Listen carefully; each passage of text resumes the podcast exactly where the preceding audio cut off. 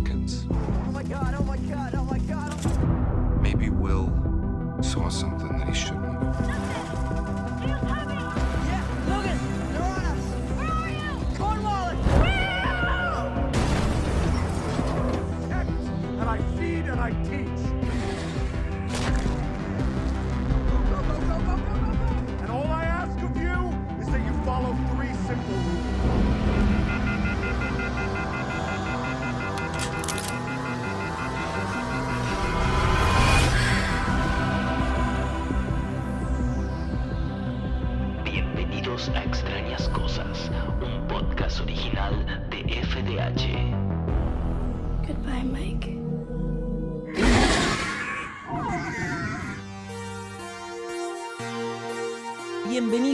Bienvenidos, al primer capítulo, al primer episodio de Extrañas Cosas, el podcast. Hola a todos. Hola a todos, el podcast de Stranger Things. Lo venimos, lo venimos preparando hace bastante tiempo, teníamos muchas ganas de hacerlo. Mi nombre es Javi Gutiérrez, muchísimas gracias por acompañarnos si estás en este momento escuchándonos.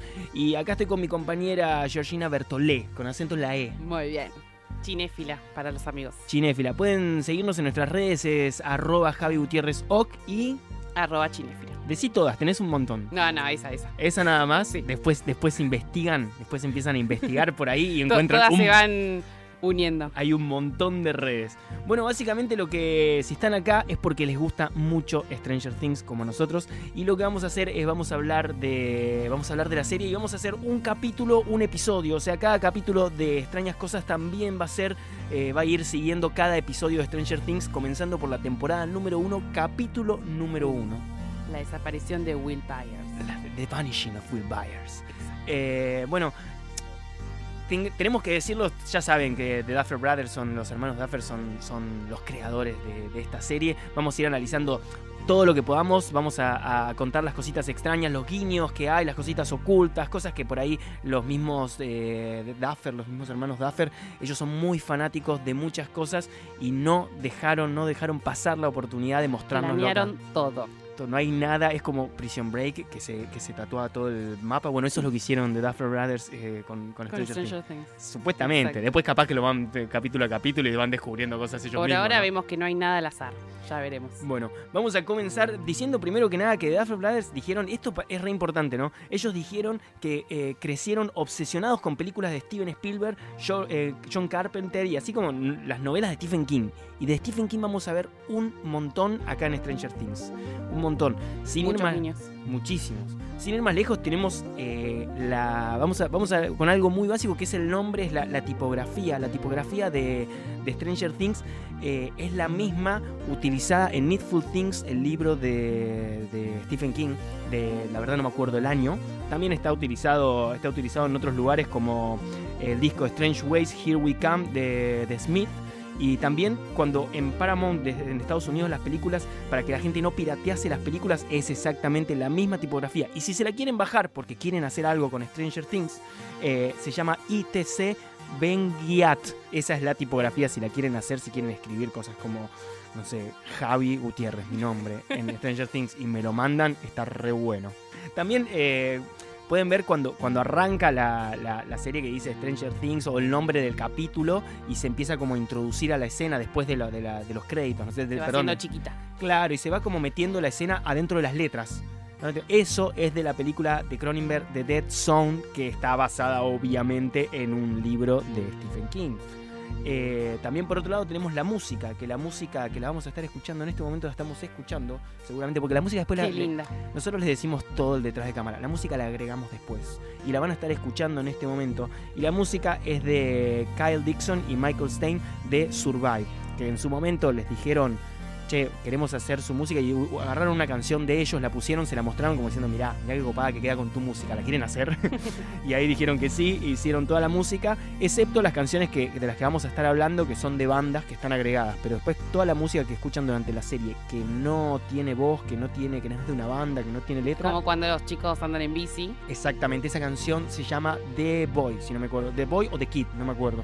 Pero esa canción, y está creada por ellos, y es mucho, mucho, mucho este sonido de muy, muy ochentoso y muy medio psicodélico y va por ese lado, ¿no es cierto? Esa, esa musiquita que te da una cierta nostalgia, ¿no? Ya. Es- exactamente, te hace que te recrea como soy. También la música tiene mucho que ver, si, si ven pelis, por ejemplo Halloween, la película Halloween, su música tiene algo que, que ver con este mismo sonido de, de sintetizadores. Sí. Eh, pero bueno, vamos a ir eh, desmenuzando el capítulo casi a la misma, al mismo momento que, mismo que va momento. pasando, ¿no es cierto? Para ir contándoles más o menos lo que vemos. Y una de las cosas es que empieza, ¿cuándo empieza? ¿Qué fecha empieza? 1983, noviembre 6. Estamos en Hawking, Indiana, ¿no es cierto? Sí, Una de las primeras escenas ya nos muestra eh, el laboratorio. Laboratorio Nacional de Hawkins, Sí, y es el Departamento de Energía de Estados Unidos. que eso también es importante porque vamos a ver que una de las formas que tiene para mostrarnos todo, la electricidad es muy importante acá. La vamos a ir viendo poco a poco. Eh, Algo, algo que quiero aclarar es que en 1983, si nos situamos en la historia real, ya se estaba dando en la Guerra Fría entre Estados Unidos y Rusia, que esto nos va a. lo hay que tenerlo en cuenta para más adelante. Se ve, incluso cuando empieza, ya estamos viendo que estamos en un laboratorio, ¿no es cierto? Esta cosa ya de, de cosas secretas. Ya hay algo raro, huele raro. Y ya vemos, aparte empieza, a mí me lo que me, me acuerdo, eh, acuérdense la escena, si la están viendo en este momento, pues lo pueden ir viendo a medida que nosotros hablamos, porque nosotros al mismo tiempo lo estamos, vamos a recrear como casi minuto a minuto el, el- el capítulo. Exacto. Vemos a un, a una, en un laboratorio una especie de doctor, de científico, con una bata blanca. una- esto es de terror. Sí, sí, sí. Ya- arranca y creemos que es una película de terror. Es una peli de terror. Vemos ya las luces que se prenden y se apagan porque volvemos a decir, estamos hablando de que la electricidad es algo muy importante. Y a este que se mete en el ascensor, ¿qué le pasa? Y al científico que corre por su vida, porque él algo ve que se avecina, Le y no lo logra. no logra, no, logra salir. no. La Eh, primera víctima. Pero bueno, esta es una forma de introducir, obviamente, una peli de terror que, que- que era muy común. eh, siempre introduce con una- un personaje que muere instantáneamente. Eso era muy común, lo vimos también en películas como Scream, en las slasher movie, eso pasa siempre. Y ahí vienen los, los chicos, este grupo de chicos que tanto vamos a amar durante años, jugando a, a una, a, a un juego que, que es base de todo este tipo de películas, ¿no? Que es Dungeons and Dragons. Además, perdón, antes que nada quiero hacer un minuto de silencio por esas caras de bebés que no vamos a volver a ver en otras temporadas. Exactamente. Aunque si van, después van y ven It, casi que lo van a ver de nuevo él más por bebé. lo menos a Mike. Más sí. bebé. Pero bueno, no sabemos qué les dan, pero pasan años y parece que, no sé, crecieron cinco años en vez de uno. Sí, puede ser.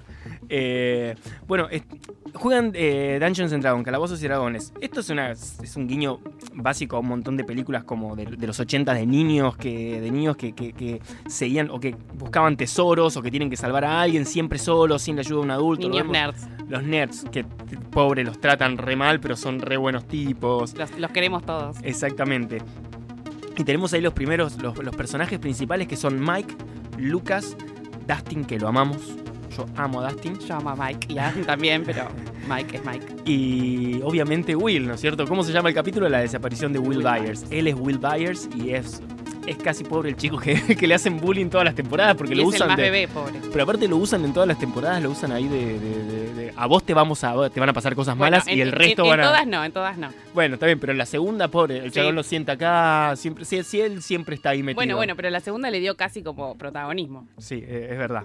Eh, bueno, una cosa, si no la viste, se te complica escuchar el podcast porque va a haber quizás un poco de spoiler. Nosotros vamos a tratar de hablar capítulo a capítulo sin decir cosas que pasan más adelante, pero puede llegar a pasar que... Tiremos alguna data de más adelante. Exactamente. Pero bueno, están jugando Calabozos y Dragones. Esta es la introducción de muchas de las pelis. Eh, ahí tenemos, por ejemplo, acuérdense de, de Goonies, acuérdense de E.T., eh, It, la, la original también, y el libro de Stephen King, por supuesto. Eh, Stand By Me. Hay un montón de pelis que, en, en la que esto es muy importante, el grupito de nerds, y que Dungeons and Dragons de alguna manera los ayuda a después poder resolver todos los misterios, ¿no es cierto? Porque ya están acostumbrados. Exactamente. ¿Qué, qué es Dun- Dungeons and Dragons? ¿Cómo se juega? O más o menos, porque viste, hay mucha gente acá no- en Argentina no. No, no, no, no era común jugar a este juego. Eh, pero bueno, más o menos eh, siempre dirige uno y es el que arma la campaña. Eh, las campañas suelen hacerse como por dos semanas enteras y después el juego puede durar más o menos 10 horas, que es lo que dura en, en el capítulo, en el primer capítulo. Y bueno, eh, los jugadores pueden ser distintos personajes que pueden pasar desde hechiceros a monstruos y tienen que ir cumpliendo distintas misiones. Que aparte de esos, esos personajes determina los poderes o las cualidades que va a tener cada participante. No es lo mismo lo que puede hacer un mago que lo que puede hacer un, un hechicero. Bueno, sí es lo mismo en ese Sí, en justamente, ese pero justo con un, un cazador. Sí. O sea, hay muchos tipos de personajes, ¿no? Exacto. Y eh, bueno, y tiene mucho que ver los dados también, porque dependiendo eh, el número que saques, podés tener distintas opciones, algunas mejores, algunas peores, y además tenés que pensar no solo en vos, sino en todos los jugadores, que en este caso vemos que le sucede esta situación a Will. Claro, y una cosa que ustedes piensen que estos chicos aprenden a desarrollar sus habilidades en, diferentes ambientes. Porque qué pasa? En Dungeons and Dragons no es lo mismo si la campaña pasa en la Tierra Media, si pasa en, vamos a decir acá como si estamos nombrando de Stranger Things, como si pasara en el Upside Down, si pasa en el mundo real o cosas así. Las campañas se planean según los escenarios y cada escenario tiene sus cualidades que tienen que respetarse. No tiene los mismos poderes un hechicero en la, en la Tierra Media, pero dije edad, pero es Tierra en la Tierra Media que lo que tienen en el, no sé, por ejemplo, si hacen en el espacio o en otra. Exacto. O sea, cambian mucho y eso es muy importante porque ellos aprenden a desarrollarse y a luchar contra monstruos, Exacto. al que llaman Demogorgon acá. En este caso sí. Claro. Y bueno, sabemos que por lo que vemos más adelante, creo, un, el- el- la guía para jugar esto es casi una Biblia de la Sí. cantidad de cosas que tiene. De que ellos tienen que respetar, el que arma la campaña tiene que respetar. Y acá los vemos a los chicos, comenzamos y ya los vemos a los chicos teniendo su primer problema, se lanza un dado en el que llega el Demogorgon y Will es el encargado, Will justo, ¿no? Es el encargado de tirar. Esto ya nos está más o menos adelantando un poquitito eh, qué, es lo que, qué es lo que va a pasar en minutos nada más. Exactamente. Sí, este paralismo entre el juego y, y la vida, eh, la verdad que está muy bien logrado. Se ve que Will no saca el número que debería haber ya sacado para sobrevivir, pero No Lucas dicen y nada. Dustin le dice, eh, ¿lo vio Mike? No. Bueno, entonces hacemos que no pasa nada. Y esto es importante sobre todo para la personalidad de Will, ¿no es cierto? Que de alguna manera es como el, lo empezamos a querer porque es como el, el- el más bueno. Sí, el buenazo, el Sí. honesto. Y también vemos que Dustin está enamorado de Nancy. Nancy es la hermana mayor de Mike. Y está enamorado de él. Van a estar enamorados muchos a lo largo de las series. Y en cierto punto nos hacen enamorarnos a nosotros también, ¿no es cierto? De, Sí, de ese no en esta temporada, porque esta temporada está bastante creidita en el primer episodio. Yo igual creo que es- también es creidita en otras temporadas. Nada más que la, aprendimos a respetar porque sabemos lo que puede lograr, ¿no Sí, cierto? es cierto. Eh, y lo primero, bueno, los chicos ahí se tienen que ir, como pasa siempre, los, los padres los retan, se van. Cuando estaban fuera con Will, ahí Will, ¿qué hace? Le dice, salió un 7, Mike. El Demogorgon me mató. Y eso ya nos muestra quién es Will. Ya nos dice algo de Will. Y vemos también que cuando se va Will, una de las lámparas, las lámparas de hecho, en total. Empiezan a titilar. Y ahí ya volvemos a encontrarnos en lo que significa ser, eh, lo que significa la, la forma de mostrarnos que es, era muy común en los 80 por una cuestión de, de presupuesto y de que no había los efectos que eran los 80, no, incluso antes. En las, en las series y en las pelis, la forma paranormal de, de- de- de manifestarse era la luz, porque es fácil, mani- eh, fácil manipular en los efectos la Y electricidad. fácil de que todos nos demos cuenta de que está pasando algo. Exactamente, porque no hay ninguna prueba de que si viene un espíritu o pasa algo raro, las luces se van a apagar o prender, ¿no es cierto? No es, no es común, pero ya quedó para siempre que esa es una forma. Y ahí los vemos a ellos yéndose en una carrera eh, que, que juegan Will y Dustin y apuestan a algo.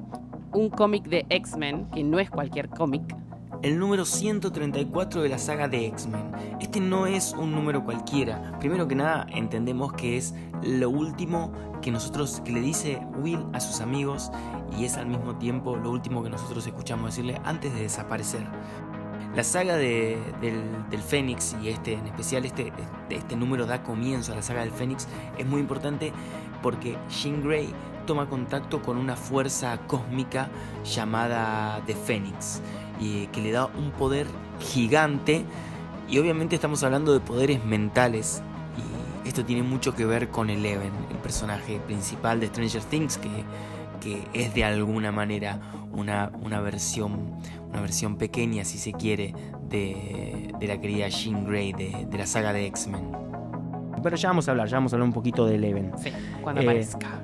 Bueno, se va Will por una carretera muy extrañamente oscura. Sí, Estamos hablando de un pueblo muy chiquito en el que asumimos que esto pasa todo el tiempo y esto es parte también de los que nos va introduciendo quizás muchas veces las series. Agarra una carretera oscura que de repente entra en lo que es eh, cerca del laboratorio. cerca del labo- casi obviamente que se mete en el De laboratorio. hecho, te muestran el cartel.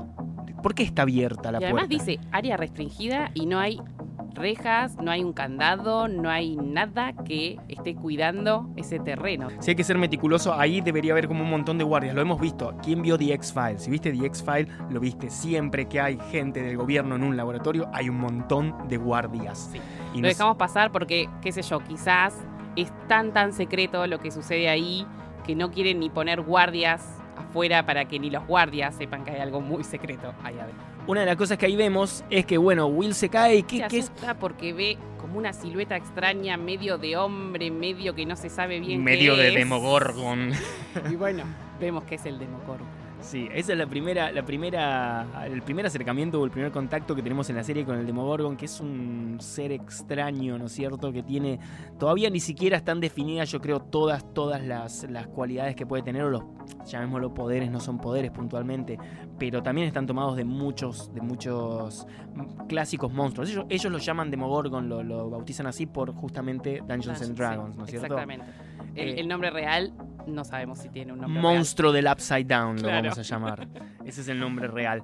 Pero bueno, tenemos a Will corriendo, escapándose un montón, súper lejos. Llega hasta la casa, o sea, no estaba tan lejos. No, porque pareció que después fue corriendo y llegó rapidísimo a la casa. Sí, agarra el teléfono y no anda el teléfono, está interveniendo, se escucha un... Eh, sí, escucha hasta creo el, el- como el rugido del monstruo Claro. en el teléfono. ¿Qué pasa? El teléfono también es eléctrico, recordemos, la electricidad es muy importante en eh, Stranger Things, es una manera, de hecho no es casualidad que sea el Departamento de Energía de los Estados Unidos. Y ahí también tenemos al Demogorgon del otro lado de la puerta. Sí, está llegando, está ya en la puerta. mueve la de- destraba, saca la trabita de la puerta Sí, de afuera. estando dentro sin tocarla. Asumimos también, obviamente, quizás es Superman y no lo sabemos, ¿no es cierto? En un mal día, pero a lo que voy tiene muchos poderes, pero también eh, la traba está hecha de metal. El metal es muy manipulable, por, o sea, es un conductor para la Sí. energía, o sea que de alguna manera se puede entender que quizás lo mueve. Sí, creemos que tiene que ver con eso porque la realidad es que es la primera vez que nos muestran, nos muestran como un poder mental que pueda llegar a tener este Demogorgon. Eh, bueno, y ahí se va el cobertizo, llamémoslo cobertizo, no sé qué es, una salita al costado, ¿viste? En Estados Unidos que tienen esa, tienen, un, no sé, La construyen típica casa. casa donde metes todo lo que no usás o lo Claro. cada tanto. Y armas a la- a la- a la- al alcance de niños, porque vemos a Will agarrando una escopeta muy normal, Tranquilamente. cargándola. Eh, La sabe cargar también. sí, sí, obviamente. Viste que en Estados Unidos están, están medio, están medios locos. La carga hace todo, le pone Sí, el sí, ar- sí, le hace el sabe usarla. Sí, sí, Sabe básicamente. Apunta a la puerta y de repente el Demogorgon está detrás. Se teletransporta, pasa ahí por no entendemos bien si se, tras- se traslada por la luz, hay algún portal que no sabemos. ¿Cómo, ¿Cómo llegó atrás de Will si siempre estuvo, Will estuvo siempre por delante de él, digamos, del Claro. Demogorgon? Iba Puede- corriendo y el Demogorgon estaba detrás. Puede haber entrado, por supuesto, cuando Will estaba cargando el arma y no lo vimos. Lo que sí, otra vez vemos que brilla mucho la luz y desaparece Will. Y ese es el momento clave que tenemos en Stranger Things, porque a partir de acá es la desaparición de, Will, Will. Y lo primero que vemos es a quién, un querido personaje. Hopper. Jim Hopper. Hopper. Hopper, el hermoso Jim Hopper, que, que va, por momentos lo vamos a amar, por momentos lo vamos a odiar. Sí, un poquito nomás. Un poquito nomás, ¿no es cierto? Lo primero que vemos es la televisión, ¿no es cierto? La televisión nos está diciendo Y, que. perdón, vemos Sí. un dibujo eh, pintado como por una niña. Me encanta que ya sepas el sexo de la persona que limpió, que, Y que, creemos, que- que creemos, ¿no? pintó, que pintó este dibujo, que dibujó este dibujo, no quería decir dibujar dibujo. Pero es como un objeto medio perdido con todo lo demás que ves. Como que no pega con, con lo demás que ves, que es tipo latas, todo sucio, la ropa tirada. Claramente es, claramente es importante. Pero bueno, una de las cosas que vemos es la televisión. Me encanta que en Estados Unidos siempre está prendida la radio la televisión en el, en- y la Ah, gente en se despierta. noticiero. Pero nada, se despierta y están las noticias y ahí hablan justamente de los apagones y sobrevoltajes que hubo la noche anterior en toda la zona. O sea que ya tenemos bastante claro que la energía eléctrica va a ser un recurso utilizado para hacer las actividades del Demogorgon, por lo menos para mostrarnos eso. Y también vemos, eh, como decías vos, un montón de latas. Sí, latas, un hombre descuidado, ¿no? ¿Qué nos dice eso de Jim Hopper? Algún pasado tumultuoso tuvo, ¿no? Y que tiene un problema, por lo menos problemas de alcohol. Sí, problemas de alcohol porque vemos también las botellas. Si Vemos- mal no recuerdo. Vemos que se está despertando vestido. Sí, se durmió De hecho, vestido. De hecho, no sé si con el uniforme, ¿no es cierto? Yo- Medio con dolor de cabeza, parece que se levanta, medio como que no sabe dónde está parado. Básicamente vive puesto, Jim Hopper vive puesto. Pero aparte tenemos de fondo, está sonando Can't Seem to Make You Mine. Esta canción no es cualquier canción porque no está elegida al azar como muchas de las cosas que pasan en esta serie. Esta canción, que es de la banda norteamericana The Seeds, eh, fue lanzada como single en 1965. ¿Y qué tiene, qué tiene de especial esta canción? Que es, eh, o fue utilizado, fue el soundtrack de la película Copland, Tierra de Policías, de 1997, escrita y dirigida por James Mangold, que en realidad después también él dirigió The Wolverine y Logan en 2017, que son películas también de la saga de X-Men, como veníamos hablando antes del número 134 de X-Men. Pero aparte esta película, que está eh, protagonizada por Sylvester, Sylvester Stallone, por Rambo, está protagonizada por Rambo, por Rocky. Sí, por Rocky. Eh, el protagonista es un sheriff, exactamente como Jim Hopper, que viene de una ciudad, está en un pueblo de Nueva Jersey, y es un pueblo de policías corruptos. De alguna manera eso ya nos está contando quién es Hopper. Sí, la mitad de la historia más o menos la sabemos Eh. si prestamos aten- atención a la canción. Y la letra de la canción, aparte, habla de un hombre completamente en miseria, abandonado por su amor y en una total decadencia. Y bueno, eso es lo que tiene que ver también por qué eh, está hundido en alcohol, ¿no? Es lo que pasa en muchas de las pelis o de las series estas, cuando un policía totalmente desorientado, de- desinteresado de la vida, se muda a un pueblito porque no tiene que hacer nada. Porque nunca pasa nada. Nunca pasa nada. Y siempre justo pasa algo y es esta persona que Justo tiene pasa que... algo que no pasaba hace 50 millones de años. Exactamente. Y también lo vemos que, que Hopper se, no sé, se, se está, me acuerdo una escena que está en el baño, se está lavando los dientes y fumando al mismo tiempo. O sea, es ese tipo de persona, ¿no es cierto? Muy También vemos que. Hopper, a medida que, que avanzaron las temporadas, avanzó su, su panza, ¿no? Su barriga fue aumentando. Es la cerveza, es la cerveza que se está tomando. Eh, pero bueno, y ahí obviamente, esta, piensen que los primeros capítulos son para introducción de los personajes. Y también como nos introducen a Hopper, como ya nos introdujeron a los niños, también tenemos que estar introducidos, o sea, tenemos que conocer a las familias. Y en este caso es la familia de Will la que tenemos que conocer. Los Bayers. Acuérdense que Will ya desapareció la noche anterior y lo primero que vemos es que ellos todavía no lo saben. Están haciendo desayuno pancho como si no hubiese pasado nada. Entendemos que es una familia clase media baja, Sí. por decirlo, es una familia de laburantes, los dos laburan mucho. Eh, él, de hecho, tiene que hacer eh, doble turno. El hermano Jonathan, el hermano mayor de Will, tiene que Sí. hacer doble turno. La madre eh, Joyce. Trabaja parece todo el día porque parece que a veces no está muy presente, por eso quizás no sabe dónde se encontraba Will en este momento. Y, y les, les cuesta un poco, les cuesta un poco enterarse, ¿no es cierto?, que, que Will desapareció. Como que tienen Sí. toda una discusión primero y ahí nos enteramos, que, se enteran ellos primero que nada, son los primeros en enterarse que Will desaparece. Ahí la familia de Mike, es to- completamente todo lo contrario. Es un contraste perfecto en el mismo pueblo de una familia eh, clase media alta y una familia clase media baja, ¿no? Aparte es la clásica familia americana, po- porque como vemos también el amor que puede haber en la familia de Will, también vemos el desinterés romántico. No, amor. el no amor que hay entre los padres de Mike, ¿no es cierto? Eh, vemos ahí que un, un padre bastante como, bueno, ese, ese tipo el que está, pero no ni Ese pincha ni padre corta. potus. Claro, y ella en su historia y una hermanita muy chiquitita que como que, ¿qué, qué hace? No entendemos todavía qué, qué, qué papel va a jugar la nena, si en algún momento quizás va a jugar algún ¿Y papel. cuánto cobrará? Y otra, otra, cosa, otra cosa que me parece espectacular es el casting.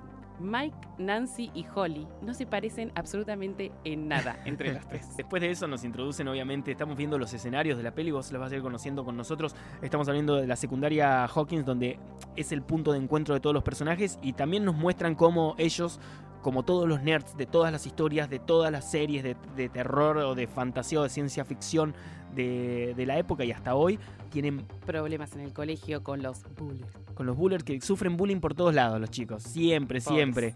Acá, acá es muy gracioso lo que pasa con Dustin. Él tiene, tiene una. Sí, una enfermedad que se llama, es la tiene en la vida real. Claro, realmente el actor, ¿no? Exacto, que se llama displasia cleidocraneal y es eh, una enfermedad genética que la tiene uno en un millón, así que pobre Dustin. Ahora podemos Eh. decir que es uno en un millón de único. Exacto. Porque es un genio, lo amamos. Yo te amo, Dustin.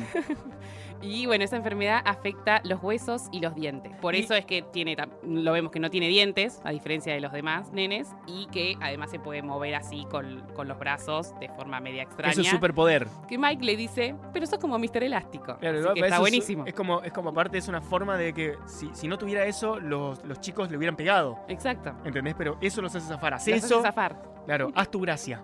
Es como un Exacto. gracia, ¿no es cierto? Pobre, pobre, pobre. Pobre lo queremos. Pero nada, está buenísimo cómo le dieron el giro a lo que en realidad tiene, tiene la vida real, le dieron el giro en, en la. Sí, en bueno, dicen serie. que fue el, el primero eh, que o sea, el primero que contrataron. La, la pegaron, sea, lo le- mejor. Le, Para le- mí- le ganó el corazón como a nosotros, claramente. Para mí lo mejor. Y otro personaje que vamos a, a- Yo lo amo, la amo, que es Barb, la amiga de Nancy. Acá también la vamos a conocer, también la conocemos en el colegio. La amo a Barb. Yo vi un Funko. Para mí es el mejor Funko. Si estás escuchando esto, seguro amas los Funko. Es el mejor Funko de, de Stranger Things, es el de Barb. La amamos a Bar, pero para mí el mejor Funko, perdón, es el de Steve de la 2 con los lentes y el bate con, con pinchos. No. Para mí ese es mucho mejor. Miren, en este momento entra en Google y pone Barb Funko Pop. A vos que nos estás escuchando y buscá, mirá lo que es el Funko de Barb. De hecho, yo lo vi en chiquito. La, la quiero, viste, los chiquititos, los el, mini el Funkos. llaverito. El llaverito, lo quiero en mi llaverito a Barb porque es, es, es lo más. Me Es encanta. que Barb es como, es como esa chica que nadie le da pelota en el colegio, todos la miran como que es una rara, pero en realidad la tiene más clara que todos. Exactamente. Y, y- y además me, me hace acordar mucho al personaje, no me acuerdo ahora cómo se llama, pero el personaje de Scooby-Doo. Vilma. Vilma, es Vilma, es la Vilma de. Bueno, y- Exactamente. Hasta está media vestida con los Sí, anteojos, sí. está bastante. Muy de la época. Y también tenemos a Steve, que lo primero que vamos a ver en Steve conociéndolo, chapándose a Nancy en el baño, obviamente, porque El es, winner el, del colegio. es el winner del colegio. Va a cambiar un montón esto. y un nabo en este momento, pero después creo que es uno de los mejores desarrollos que tiene la serie, ¿no? Sí, sí, el personaje de él, de hecho, en la temporada 3, que yo quiero decir que en la temporada 3 es, sacando la primera, lo buena que está la primera, la temporada 3 es, es de mis favoritas. Sí, la mía también. Quiero ya empezar a estar grabando los, los capítulos de temporada 3, pero eh, nada, el personaje de, de Steve varía un montón y va, va evolucionando o involucionando, depende de, de cómo lo quieras llamar. Sí, es cierto. Sí. Lo, lo que creo que igual Steve hoy está casi como un favorito. Sí, lejos. Aparte, es el- lo que es en la temporada 3, ese, ese grupo que fueron, pero bueno, ya vamos a llegar. Porque forma un dúo espectacular, pero bueno, no la vamos a adelantar ahora. Sí, no nos adelantemos. Después pasamos otra vez a otro de los escenarios que vamos a ver mucho, que va a ser eh, la, la comisaría, la comisaría de, de Hawkins, donde el sheriff Hopper está ahí ya arreglando todo, llega, le, le chupa todo un huevo, básicamente. Es de esos dice, que... "Güey, espera, espera que me tomo el cafecito, tranquilo, que acá no pasa nunca nada. Exactamente. Y eh, tenemos ahí a, a- a la madre que llega, que llega por primera vez. Pero antes, yo quiero decir una cosa sobre la. sobre- estamos conociendo todos los sí, lugares. sobre el ¿no es colegio, cierto? ¿no? Yo también me había quedado con, con ganas de decir algo. Exactamente, pero una de las cosas que yo quiero, que yo quiero, que yo quiero hablar de, los lugares que estamos, que estamos hablando son muy importantes porque van a pasar, todas las situaciones van a pasar en estos lugares. es importante conocerlos porque los vamos a ver un montón en Stranger Things. Es- esto fue todo filmado en Atlanta, en Georgia, en, un pueblito ahí de, Atlanta. Lo tunearon todo, agarraron, de hecho, por ejemplo, después vamos a ver en, en otras temporadas, vamos a ver, por ejemplo, los arcade, que en realidad eran una, si no me equivoco, una gomería, una planchería, una cosa así, una cosa muy rara. Están en la ciudad de Jackson, el condado de Bats. Se utilizó como locación en el centro Hawkins. Estoy, estoy leyendo mis notas porque esto sí no me lo voy a acordar. Y muchas de las tiendas fueron repintadas, almacenadas en la, con la mercancía de la vendimia para la filmación. Tienen un montón de cosas de, de- de- de- Obviamente se acuerdan que en Sí, Estados Unidos... recrearon un pueblo de los 80, básicamente. Sí, sí, y se acuerdan que en Estados Unidos la gente como que tiene, vive generaciones y generaciones en sus casas y tienen esos áticos arriba que tienen cosas de- de- desde el 1700 y pidieron todo eso y, y- nada, lo, lo- lo- lo han usado un montón, lo han usado muy bien, está muy bien ambientado. La verdad que cuidan todos los detalles, es algo que, que se puede decir que está pensado hasta el lapicito que está ahí en el estante tercero, o sea, es una serie que cuida muchísimo los detalles. Acá vemos una, una cuestión que a mí me, me pasó muy... Es re Ay, loco. perdón. Sí, sí. Eh, yo quería decir solo que el colegio es muy importante porque va a ser el escenario en el que se van a cruzar las historias de todos, tanto de los nenes como de Nancy, Steve, Barb, Jonathan. Como que vemos eh, cómo se cruzan todas las historias, es el escenario principal, digamos. Y acá tenemos, cuando la madre de Will va a hacer la, la denuncia, lo, lo nombra como sensible, Sí. utiliza la palabra fuck, eh, ma- eh, marica, Sí, sí, sí. eh, utiliza es afeminado. afeminado. Y acá como que nos empieza a dar un, de a poquito, aunque sea un- unos, unas formas de, para, para, para conocer un poquito más la personalidad de, De Will, sí. de Will, Entender ¿no? un poco también las acciones que toma, ¿no? Exactamente. Y bueno, ya la vemos también a Joyce eh, preocupada. Ella ya está segura que pasó algo mal. Ya una de las cosas que ella dice mucho es que lo siente, lo siente un montón, lo siente como madre, sabe que él no es así y esto va a ser muy importante sobre todo cuando están en la casa, que en un momento lo va a decir, ella lo viene sintiendo todo el tiempo y eso también es algo sacado, es una referencia a una peli que ya vamos a hablar más adelante. Entramos de nuevo en el laboratorio. Laboratorio. Por fin vemos ese laboratorio y vemos a ese grupo clásico de, de- de- de científicos, no, de gente del gobierno que llega a los laboratorios Sí, y que está el laboratorio como en cuarentena, ¿no? Exactamente, que a veces es la CIA, depende de lo que estés mirando, es eso la CIA o no sé, el FBI. Sabemos que tiene algo que ver con el Estado. Y bueno, estos científicos bajan como al subsuelo, digamos, donde se cobró la primera víctima al principio del episodio. Y es como un espacio que ya está como tomado por el Upside Down, ¿no? Porque vemos las pelucitas volando. Que el Upside Down todavía no lo conocemos. Lo- obviamente, obviamente, si estás escuchando esto, vos sabés que es el sabés Upside que Down, es el todos sabemos, pero acá es la primera vez que lo vemos y es la primera vez que vemos esta especie de portal, ¿no es cierto? Exacto. Y no es, no es una. No es, no es casualidad que después de esta escena nos introduzcan a el personaje, quizás el personaje. Voy a El decir. icónico, digamos, Sí, de Stranger Things. Es el personaje principal. ¿Quién es el personaje principal Los de dos, para mí, Eleven y Mike, por lo menos primera temporada, Dustin, son claramente. Eleven y Mike. Claramente es Dustin. el Fíjate, personaje. fíjate que son los primeros nombres que aparecen No. de los nenes, de los nenes. es Dustin. Pero bueno, No de repente, de repente nos encontramos por primera vez con Eleven. Hablemos un poquito de Eleven. Eh, por empezar, por empezar, una de las cosas que tenemos que tener en cuenta, cada vez que aparezca Eleven, fíjense que va a sonar una canción psicodélica.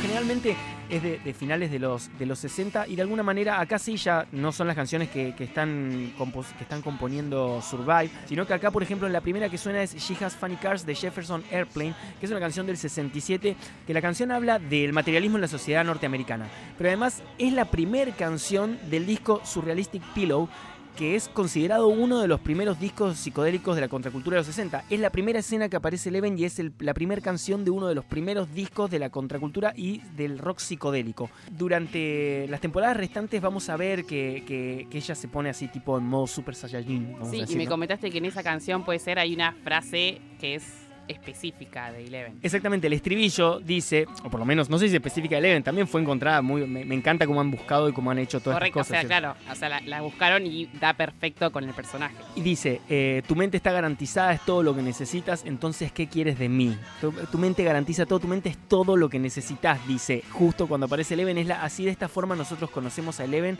que es... Vamos a contar un poquito de Eleven. Ella es una especie de híbrido entre dos historias de Stephen King. Está tomado eh, diferentes cosas de diferentes personajes, pero acá tenemos dos la personajes. musa absoluta es Stephen King. Es de las mayores, no sé si absoluta, pero sí es, es de las mayores. Y acá tenemos a dos personajes muy conocidos que es Carrie y Charlie McGee de Firestarter. Eh, en castellano se llamaba Ojos de Fuego, ¿se acuerdan? Esos, esas traducciones que tenemos muy buenas. Eh, los dos personajes, como también como Eleven, como Once, como se, se suele llamar en, en España, le dicen Once. Eh, bueno, acá también debería ser 11. Sí, pero es un nombre, ¿no? No se traducen los nombres. Exacto. Eh, bueno, eh, tiene padres controladores que no le permiten, no, no le permiten sociabilizar, so- socializar, como quieren decirle. Por ejemplo, en Carrie es, es una persona muy religiosa, ella la encierran y la, la hacen rezar. Eh, No tiene casi contacto con el mundo exterior, digamos. claro, y además tenemos que decir que a Charlie McGee en Firestarter le sangra la nariz cuando usa los poderes, ¿no? Esa- No o sea, salió tiene- de los Duffer Claro, Brothers. y le dan migrañas, ¿no es cierto? Eh, y además ella también es consecuencia de un experimento gubernamental, como vamos a ver qué pasa con Eleven, que la encuentran acá, ella entra en el en Venice, que es un restaurante de la zona, Sí. a querer Bueno, comer- para nosotros, perdón, los que no hicimos esta investigación, la vemos como una chica rapada y con una bata. Sí, es un chico, si vos no sabés Casi quién es, chico. es un pibe, ¿no es cierto? Es un chico de, de, de 8 años, cuando acá debe tener como 12 años creo que tiene, entre 10 o 12 años. Sí. Era de las más chicas con Will, ella. Nada, esto también nos, nos viene dando la, la- la pauta de cómo se manejaron los, los hermanos Duffer y cómo van basando todas sus cosas en, en los detalles, ¿no es cierto? Que no quedan, no quedan para nada. Nada al azar. Otro personaje que vamos a conocer es el profesor. El profesor eh, Steve Clark, Clark. que es profesor de biología, ¿no es cierto? Que es un nerd como los nenes. Están Igual, parece que son de la misma banda. Claro, están esperando porque estaban, habían, habían pedido que les llegue una radio, la radio eh, eh, Heathkit, algo así la nombran, ¿no es cierto? Y que pueden comunicarse, hablan que se puede comunicar hasta Australia. Sí, ellos tienen un club audiovisual y ahí queda para mí clarísimo que el líder de la banda es Mike. Sí, porque aparte ahí dice yo soy el presidente, acá Exacto. comunicándose el presidente. Que esto del club también es muy común, tienen la casita, tienen esto de los clubes, de los chicos estos, tienen todos siempre sus clubes en los que generalmente las niñas no son bienvenidas. Hay. Tienen siempre su, su- su centro de operaciones y afuera tienen un cartelito de... Las niñas están más vi- mal vistas. Claro, exactamente. Y ahí eh, empieza, digamos, el tema de, de- de la investigación. Hopper por primera vez lo vemos laburando. Sí, Lo vemos laburando. bueno, es la primera vez que lo vemos también, básicamente, ¿no? Así que todavía no lo podemos juzgar. Es la tercera que lo vemos a Hopper. Pero trabajando, digo. Ah, bueno, sí, bueno, la primera también en realidad lo Estaba teníamos, la segunda estaba en la oficina, que no lo en una vemos se levantó, en otra empezó a trabajar y acá está trabajando. Claro, y ahí tenemos otra referencia. Cuando Hopper estaba hablando sobre, sobre Will, eh, nombran a que la última vez que lo vio fue Dustin en la calle esta en la que decíamos que desaparece, que va por el, por el laboratorio. Ellos la nombran como Mirwood. Sí. ¿Qué es Mirwood? Que eh, es una calle ficticia del Hobbit, no del Señor de los Anillos, del Claro. Hobbit, como dice Dustin, y que significa bosque negro. Sí, que en realidad era lo que era el gran bosque verde, que después de la llegada de Sauron en la tercera edad del sol, en lo que es la, la historia de- del, del legendarium creado por, por Tolkien, eh, después de, de que llega Sauron, ahí pasa a llamarse eh, Bosque Negro o Mirkwood. Y es eh, obviamente un- uno de los primeros guiños que tienen al Señor de los Anillos, en realidad el Hobbit, Hobbit. como decíamos. eh, que ahora vamos a ver otro que es Radagast, porque de acá nos vamos directo a conocer por primera vez esta casita que estamos hablando, este centro Castle de. Byers. Castle Es Byers. como un lugar icónico como el sótano de Mike. Bueno, el castillo Byers es como el lugar de Will. Y la contraseña, vemos a vemos a- Joyce. A, Joyce entrando, porque es un flash, esto es un flashback. Un flashback. sí. Recuerden, vamos a tener un par de estos de vez en cuando, es un flashback. eh, y la contraseña es Radagast. Que Radagast es eh, el tercer mago, que el tercero de los magos que habitan la, la Tierra Media, también en la En historia el del Hobbit. Yo Sí. nombro la historia como toda Y una sola, además ¿no? es Radagast, es. Agustín eh, Aristará en nuestro Soy Rada también. No ese. Soy Simba. Pero eh, Radagast es el mago que eh, comienza a ver eh, por primera vez, digamos, eh, que vuelve Sauron. Empieza a notar como una cierta oscuridad y es como el que ve volver a Sauron y llama a Gandalf para avisarle de esto. Entonces otra vez vemos que no tiene nada al azar. Y otra cosa que vemos que a mí me, me- me da mucha gracia es que le tiene miedo a los payasos. Sí, es una cosa Otro muy común. guiñito ahí, ¿no? También. Un guiñito ahí, pero aparte es una cosa muy común en los... en le- El miedo a los payasos Pero el miedo a los payasos para mí es por it. Para mí nadie le tiene miedo a los payasos porque sí. No. Todos le tuvimos miedo a los payasos porque vimos It a los 7, 6 años. A mí me la hicieron ver en un cumpleaños, me acuerdo. Me, la- me- te obligaron a ver... Me It. obligaron a ver. Era, el cumpleaños era ir a ver It y teníamos 8 años. Para, el cumpleaños era ir a ver It. Exactamente. Estamos la, hablando... La, la vieja, ¿no? Claro, estamos hablando que es la vieja, o sea, no es que Yor acá tiene 12 años, No, ¿no, no, es cierto? Y bueno, y yo de ahí no podía ni ver ni siquiera a los que vendían pirulines en la playa, ¿viste? Que estaban pintados. Pero, o sea, vos le tuviste miedo a los yo payasos. le tuve miedo a los Sos payasos. una de esas personas... Soy una Richie Tossier. Sos una de esas personas que le tiene miedo a los payasos. Exacto. Eh, A- Ahora ya no, ¿no? Bueno, con excepción de Pennywise, ese me- nos da miedo a todos. Amo a Pennywise. Amamos a Pennywise. Y amamos a, a Muschetti también. Sí, por favor. Bueno, acá es una escena, también estamos pasando a una escena, una de las escenas más importantes porque empezamos a conocer un poquito de la historia de, de Eleven, ¿no es cierto? La, la escuchamos hablar también por primera La vez. escuchamos hablar por primera vez y otra vez suena otra canción de rock folk psicodélico. Es la segunda vez que la vemos, es la segunda canción, también es de finales de los años 60. Eh, en este caso es la canción I Shall Not Care del grupo Pearls Before Swine. Esta canción tiene una particularidad que la letra en realidad no es de la banda, sino que es de una poeta eh, lírica que se llama, se llamaba Tara Tisdale o Tisdale o andar a saber cómo se pronuncia, porque no sé cómo se pronuncia básicamente. que lo loco es que de, de- de piba, de, de chiquita, hasta los 10 años más o menos, tenía muchos problemas de salud, entonces la familia no la dejaba salir y la tenía encerrada en una habitación. Otra vez con el encierro. Exactamente, en una habitación sola que habían construido en el segundo piso de su casa y de hecho la- para ir a verla había que sacar cita previa. Y había como una puerta aparte. Había una puerta a un costadito y la gente, la única forma de ir a verla era, era eso. Entonces esta, la letra de esta canción justamente está, es un, es una, es, digamos, está hecha, es, de- sacada de una poesía de esta, de esta poeta que vivió una infancia muy parecida a Eleven, ¿no es cierto? Entonces volvemos a decir, nada está al azar acá. Nada. Y otra vez, rock psicodélico. Perdón, yo tengo que decir que Benny es Toby de This Is Us. O sea, no sé si todos nos dimos cuenta. Pero yo no me había dado cuenta al principio. Esto es un guiño también a This Is Us. un guiño previo, ¿no? Porque cuando... No creo, sí, creo que aparece después. La verdad que no sé, ¿eh? No sé el año, segura, no, no sé segura. primera temporada.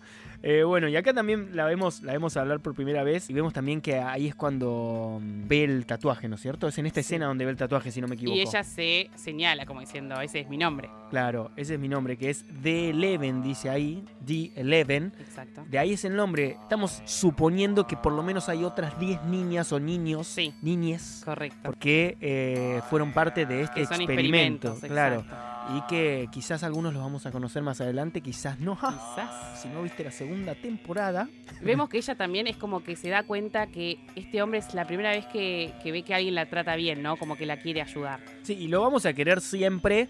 No tanto porque no le va a durar mucho, 10 pero. segunditos. Claro, lo vamos a querer esos 10 segundos enteros. Sobre todo por, por eso, ¿no? Porque es el, el único adulto que la trata bien de verdad.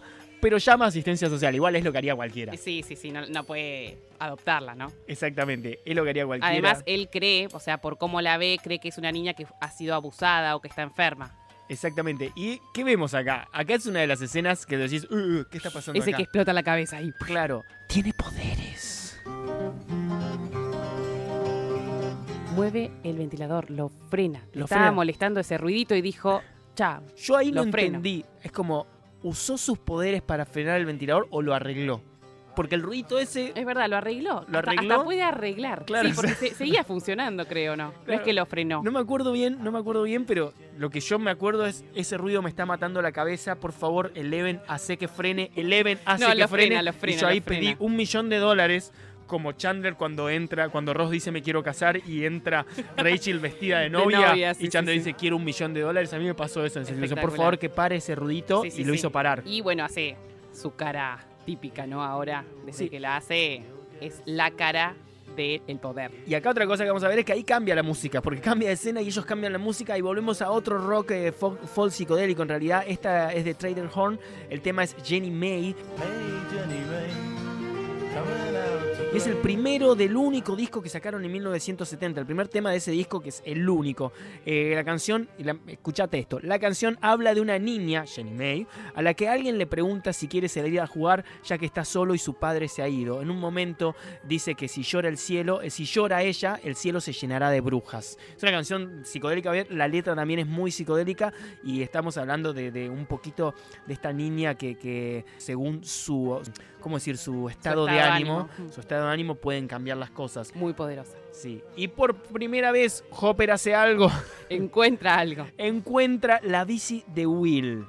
Eh, esto, obviamente, yo no entiendo cómo guía, ¿no es cierto? Si, si vos la viste, también te debes haber preguntado cómo, cómo está tan cerca la casa de Will y no la vieron antes. ¿Cómo... Sí, pero también viste que los nenes cuando les, cuando Hopper les los, los investiga, los, le- les consulta qué pasa con Will, la calle que toma, ellos hablan como que toma siempre esa calle, ¿no? Exactamente, Mirwood ¿no? es la calle que toma siempre, que es la intersección entre dos calles que no me acuerdo cuáles son, pero Hopper sí se Es da como si fuera le habla. Callao y Santa Fe. Claro. No sé si se Así cruzan que se ve que Callao y pasa Corrientes. siempre por esa calle y no era anormal, sino que a él lo que le asustó fue la silueta, ¿no?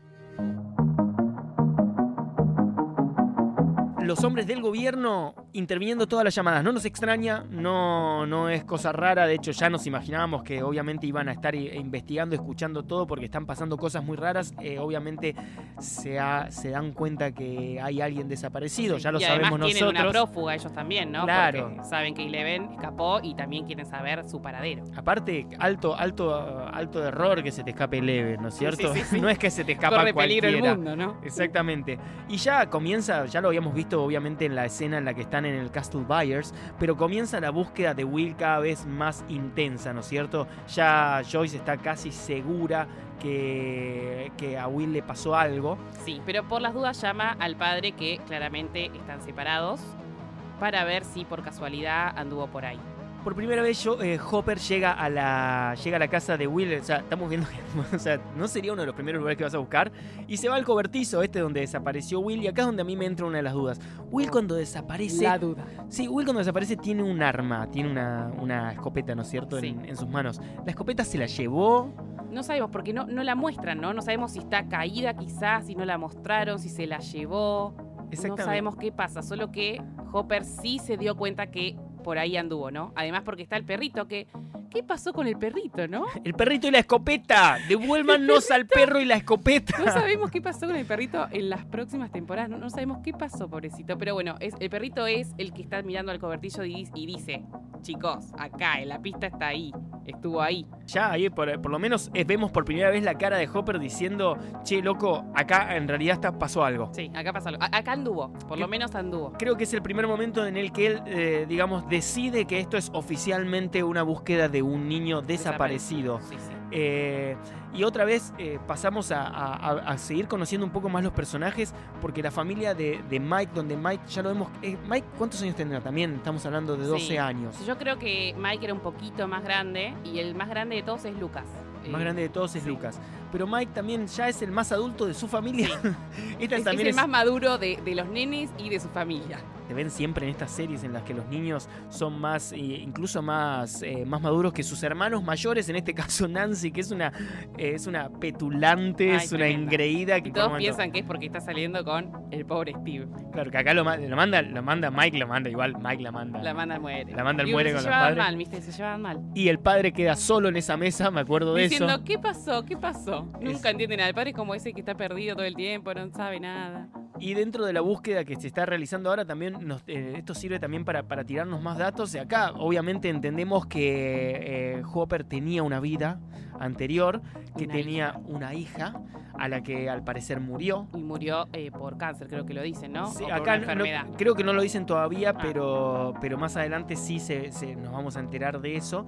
Eh, y otra vez volvemos al escenario exacto en el que estaba, en el que la vimos a Eleven por última vez. Acuérdense que Benny, siguiendo el instinto de cualquier adulto de cualquier racionalidad, llama a, a- Servicios a sociales. servicios sociales y llegan estos servicios Y explica sociales. cómo es la nena. Entonces, claramente, como el Estado estaba escuchando, se dieron cuenta que se Eh, también vemos cómo Steve eh, está entrando en la, en la habitación de Nancy. Casi, es casi un teen idol. Sí. Es, es un ganador, es, Es, el un- es el clásico. winner del colegio, es como Es el, el Dylan chico McKay. popular. Es Dylan McKay en, en Beverly Hills 90210. Y a- al- algo muy bueno es que él ya habla de sus cualidades de ninja.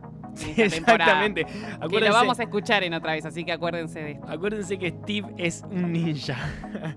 y, Sigiloso. y los niños ya se ponen, a- ya se ponen directo la investigación a- a- al hombro y empiezan con su propia, con su propia investigación, su propia, su Mike llama a Lucas y les dice, che, acá pasó algo raro. Y además dice algo, vuelve el, paralel, el paralelismo con el juego, porque dice, ¿por qué Will lanzó la, la bola de fuego para salvarnos a todos en vez de otro hechizo que no recuerdo cuál era para salvarse él?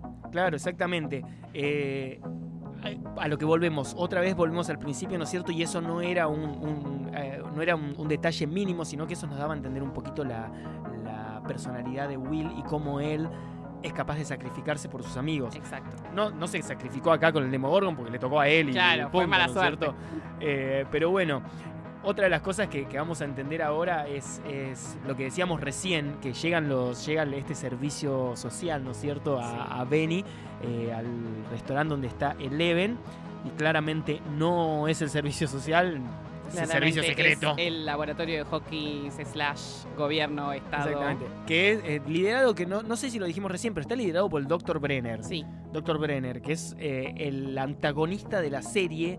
Y vamos a ver un poco el de antagonista humano de la Sí, el antagonista humano. Y vamos a ver un poco de relación también a lo Darth Vader con. Con Eleven. Claro, con, exactamente. con Eleven. Eh, Y bueno, vemos eh, la primer muerte, ¿no? La Pobrecito. segunda, si, si, podemos, si podemos contar el primer. Sí, si podemos. con- La otra es más una víctima, esta es más una muerte, ¿no? Sí, pero Podemos decir, no sé. ya, ya murió este. el- Científico. El, científico al principio, que lo vemos arrastrado. Muere, muere Brenner, pero ahí que vemos que Eleven tiene el suficiente poder para. eh, Sí, sí, perdón, matar- Benny. Dije Brenner, lo Sí. maté a Brenner. te quiero muerto, Brenner. sí, to- todos te queremos muerto. Recién te conozco y ya me caes mal. Pero bueno, vamos a ver a. Vamos a ver cómo. Eleven ya tiene los poderes suficientes como para derribar y creo matar. ahí Sí, creemos que mató a dos agentes así de un segundo a otro y salió corriendo. Exactamente, o sea, mató. Tiene 12 años, no es tan, no es tan pobrecita Eleven. Ya empezamos a ver la fuerza muy, y la importancia. poderosa. O sea, ya sabemos que puede arreglar ventiladores y matar Matar agentes gente, del sí. gobierno. Más o menos como dar un bobazo al corazón o no sé bien más o menos qué hará, ¿no? En esta, en esta escena donde tiene, donde vemos a, a Eleven por tercera vez es tercera, tercera o que cuarta es escena que la vemos sí. a Eleven. Bueno, acá también otra vez está sonando una canción de Jefferson Airplane que es de también de 1967, 68, pero es del mismo disco de la primera que les había dicho eh, Surrealistic Pillow.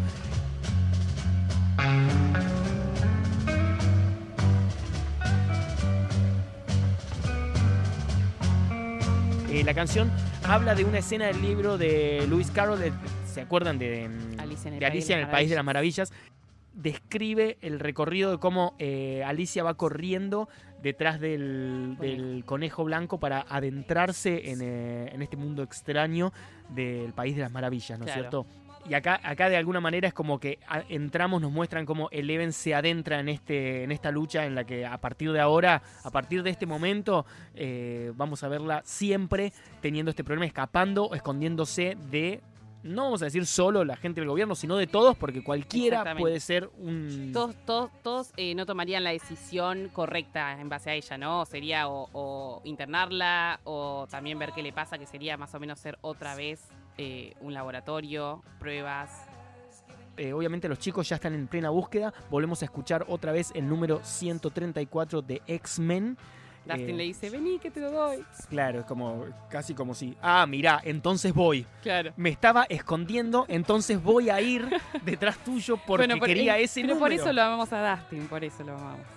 Recuerden también que eh, acá quizás en Argentina no, no es tan argentino, donde nos estés escuchando que no sea Estados Unidos, quizás en otros lugares sí, no, no, no es el caso de, de este lugar, pero los cómics son como oro para los niños. Yo leía Son mucho, yo leía mucho, pero a mí no me pasaba decir, uy, tengo este número y lo meto adentro de- de- del nylon, no lo quiero abrir.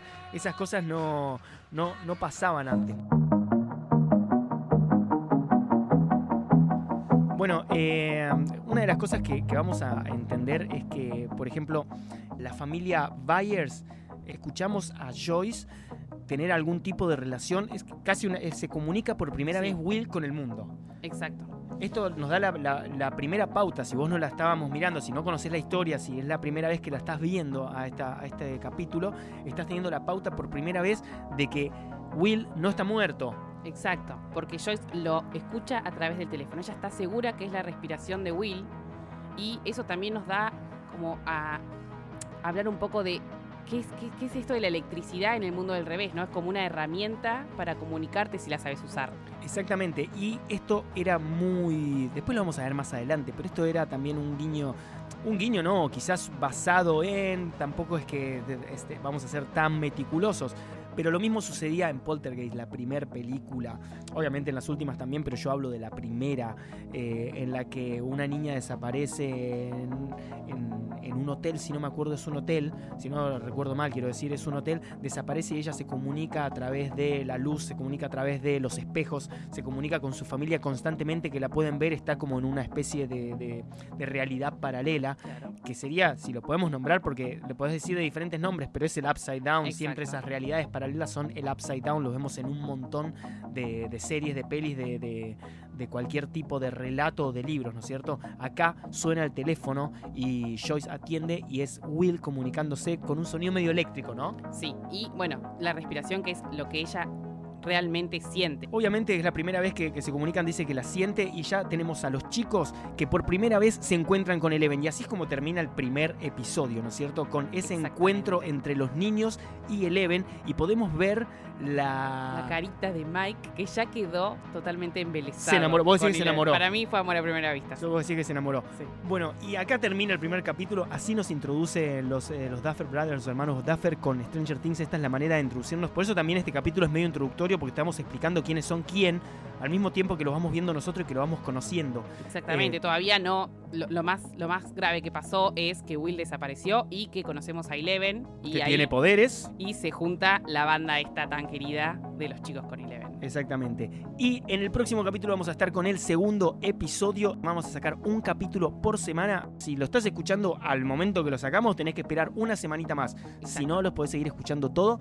Y nada, nos reencontramos en el próximo capítulo. Exacto, y te recomendamos que lo veas a, a medida que lo escuchás porque está muy bueno. Y quiero agradecer a Radio La Bici por, por, uh, por facilitarnos el lugar. Estamos grabando acá Radio La Bici. Es, Es una belleza. es hermosa, así que nada, pueden seguirlos en las redes, en Instagram.